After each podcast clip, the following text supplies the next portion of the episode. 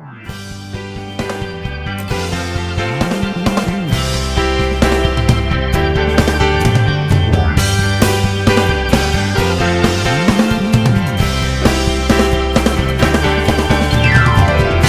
hay nada que el tiempo amor no cure y no lave. No hay nada en tu corazón que algún Saludos, ¿cómo están? Nuevamente en un programa que hemos hecho especialmente para ustedes, perversos, polimorfos. Hoy nuevamente tenemos a Daniel Umaña y a Carlos Alvarado, Félix Peralta, que es la persona que les está hablando. Y el tema de hoy son las redes sociales. Cuando comenzamos a hablar un poco del tema de las redes sociales, es un tema tan grande que, bueno, hasta hemos pensado hacer como 10 programas del tema y creo que no se va a acabar lo que a mí se me vino primero a la mente es cómo nos ha cambiado la vida las redes sociales, cómo eran las democracias de los países, cómo eran los sistemas de venta, cómo era que uno conocía a las personas antes de las redes sociales y cómo eso nos ha cambiado. Y por eso es importante también ver cómo es que lo percibimos cada uno de nosotros. Y como les digo, para mí eh, un tema muy importante es la expresión que se da en las redes sociales y los cuidados de los datos. Eso es como lo primero que yo pensé. Vos, Carlos, cuando hablamos de redes, ¿qué fue lo primero que se te vino a la mente? Yo creo que, bueno, cuando hablamos de redes sociales, lo primero que yo pienso es quiénes somos en las redes sociales, ¿verdad? Porque hablamos de que tenemos una imagen y es la idea de que hay una persona que se relaciona con otra persona que a su vez forma parte de otra red, digamos, o de una conexión de redes con otras personas. Pero en realidad yo dentro de una red social no soy una persona, soy un perfil que es diferente y en ese perfil yo me proyecto de una determinada manera y me vinculo, me relaciono con otros perfiles donde yo muestro lo que quiero mostrar, me presento de cierta manera, de cierta forma, las otras personas también. Entonces, no, cabría como la pregunta, ¿verdad?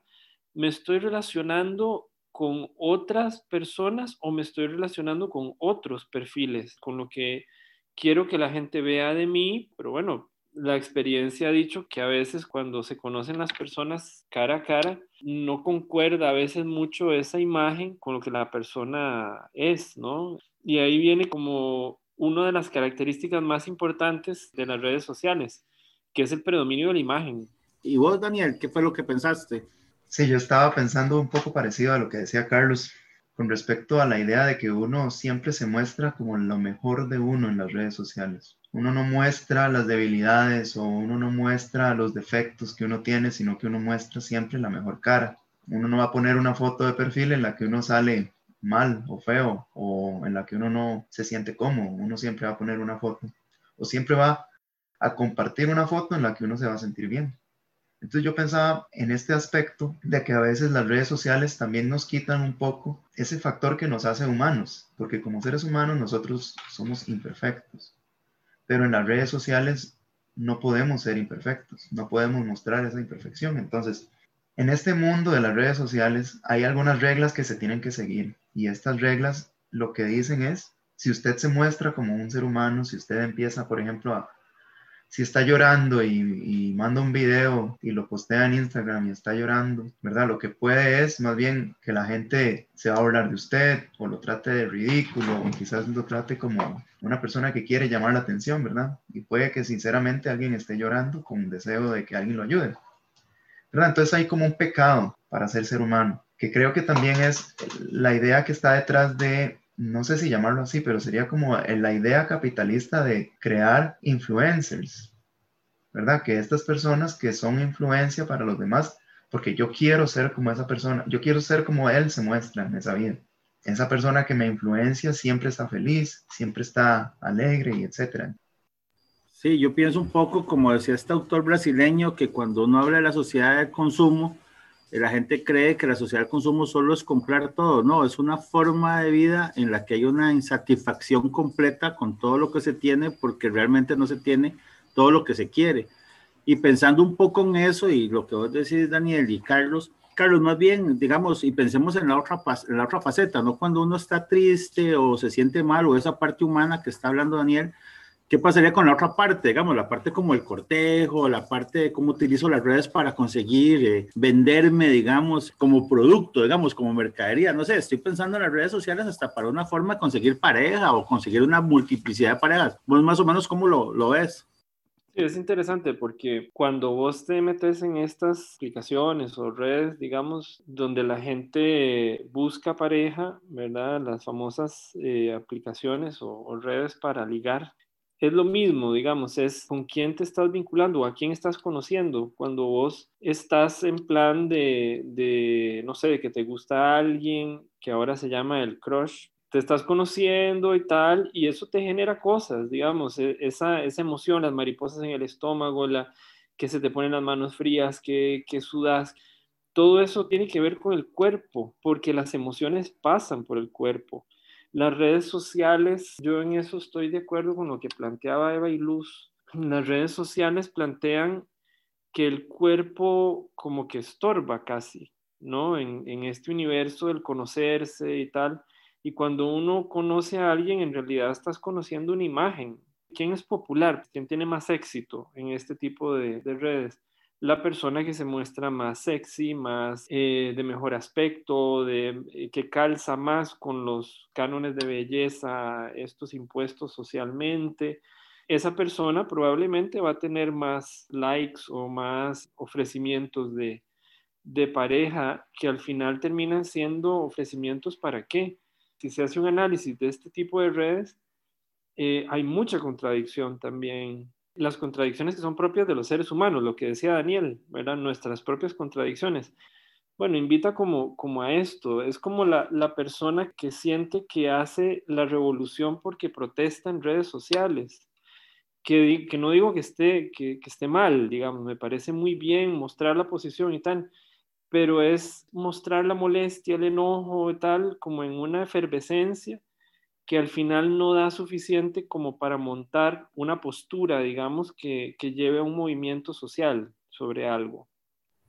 Volviendo al, al tema este, eh, no sé si han visto lo que está pasando ahora con Reddit y, y, lo de Wall Street, que también, o sea, podría ser una protesta de, de, lo que vos decís, sujetos que no existen, que quieren hacer una protesta a través de las redes y que tienen un impacto y, y bueno, ese impacto puede ser que sea momentáneo, puede durar más en el tiempo, pero al fin y al cabo hacen algo de lo que nosotros hablamos de hacerse viral. Daniel, vos cómo, cómo ves un poco como esa parte, vos que estás más enterado, digamos, en, en esas áreas. Eh, este caso de Wall Street y el caso de, de Reddit, del de grupo de personas que se organizaron para comprar las acciones de una empresa que estaba en, en declive, que es GameStop. Muchas personas se empezaron a organizar para que estas acciones, ¿verdad? Como yo empiezo a comprar y a comprar, entonces el valor de las acciones empieza a crecer porque hay mucha demanda y muchas otras personas que estaban jugando con esto para que estaban apostando a que GameStop más bien bajara, iban a perder mucha, mucha plata, ¿verdad? Entonces este caso, que es el caso de un montón de personas que tienen un dólar, 10 dólares para invertir en una acción de GameStop, pero son millones de personas que se organizaron en Reddit, en una red social. Entonces, es muy, muy interesante lo que pasó porque llegó hasta el Senado, ¿verdad? incluso, yo no sé si ustedes conocen, hay una red social que es específica para comprar y vender acciones, que se llama Robinhood. Y el Estado, al parecer, lo que yo he escuchado, lo que parece que, que ocurrió fue que el Estado estadounidense le pidió a Robinhood que no permitiera que se pudieran seguir comprando acciones de GameStop, porque esto estaba haciendo que las personas que habían invertido millones y millones estaban quedando en la bancarrota, ¿verdad? Estas mismas personas que dicen que el Estado no tiene que meterse en el movimiento de la mano invisible del capitalismo son los que le pidieron al Estado que se metiera cuando las redes sociales lograron este cambio. Entonces, quizás así como dice Carlos, uno gritando en redes sociales, pues no, no va a hacer mucho cambio, pero yo sí siento que hay formas, hay formas, o sea, las redes sociales no solamente nos muestran como la idea narcisista de ser, sino también es una herramienta para poder generar el cambio social. ¿Y vos crees? No sé, estoy pensando un poco como las primaveras árabes, ¿verdad? Que las redes sociales comenzaron a movilizar a, a mucha gente, eh, a reunirse, a hacer manifestaciones, y la primavera árabe, digamos, al, todo el mundo decía que era la respuesta social y era el siguiente paso de las redes sociales, como la capacidad de agrupar a la gente para un fin determinado, que bueno, viendo lo que pasó con el tiempo, pareciera ser que, que fue bastante malo, digamos, el experimento social que se dio. Vos, digamos, Carlos, que sos experto en, en grupos y, y, demás, ¿cómo visualizas este efecto de las redes sociales volviendo al tema de del, del, sujeto que no existe, digamos, el que yo imagino, porque hay montones de casos en los que nosotros estamos hablando de lo que vos decías, las personas que se toman la fotografía, los filtros que ya están, que es algo que a mí me parece sorprendente, la gente se toma la fotografía y ya el filtro lo hace que se vea bonito. Yo, bueno, por más filtros nunca, nunca he podido salir bien, pero es increíble porque genera una distorsión, esa distorsión individual de lo que vos estabas mencionando, Alto, también lo ves en grupos. ¿Cuál es tu percepción? Hace un tiempo circuló un, un, meme que me parecía, a veces los memes, igual que decía Freud, ¿verdad? Sobre el chiste y su relación con el inconsciente, me parece que son como fragmentos de la realidad que se muestran como algo gracioso para que la gente los pueda asimilar, pero este meme me parecía como muy interesante porque decía que la persona que se siente bien o que, ¿verdad? Ser popular en Facebook es como ser millonario en Monopoly ¿verdad? Es, es, una cuestión muy, muy fabulada, digamos, ¿verdad? Una idea como, como muy fabulada, muy, ficcionada, digamos, de la realidad, que no quiere decir que no sea real, no quiere decir que las redes sociales no sean reales, no quiere decir que alguien puede estar indignado en las redes sociales y mostrarlo y que esa indignación sea válida, ¿verdad? Y que, y que tenga algún efecto sobre lo real, pero decir que la realidad de las redes sociales es la cotidianidad o es lo real, digamos, tampoco es así. ¿verdad? Yo creo que eso, que eso es importante, porque al final termina siendo, por ejemplo, estoy indignadísimo porque alguien eh, pateó un perro, no sé, estoy poniendo un ejemplo muy absurdo, digamos. Entonces hubo un video donde se vio a la persona, pateó un perro y una enorme indignación, se pide que esta persona sea linchada prácticamente, pero hay como una indignación que es este, muy efervescente, ¿no? Hay como decía Will Chung Han, hay como un enjambre, digamos, que se va sobre un determinado evento, este, hay, se vomita una, un montón de indignación, de violencia en las redes sociales, que esa es otra característica, son muy violentas las redes sociales en muchos casos, hay mucha, mucha violencia. Y una vez que, pasa el efecto, el enjambre se va hacia, gravita hacia otros temas, vomitando su indignación y tal, pero no llega a ser una propuesta, digamos, o un malestar que se cuaje o se cristalice en algo concreto sobre lo cual eh, se produzca una movilización, digamos. A mí me llama mucho la atención esta idea de, de lo violenta que son las redes. Hay un, si no me equivoco, Antonio Negri, que decía que eh, las redes lo que ha venido a hacer es que el sujeto que no estaba en contacto con nadie se sienta que está en contacto con todos, pero que ese, ese sistema, digamos, le genera que estas partes más negativas, digamos, del sujeto salgan, esa violencia.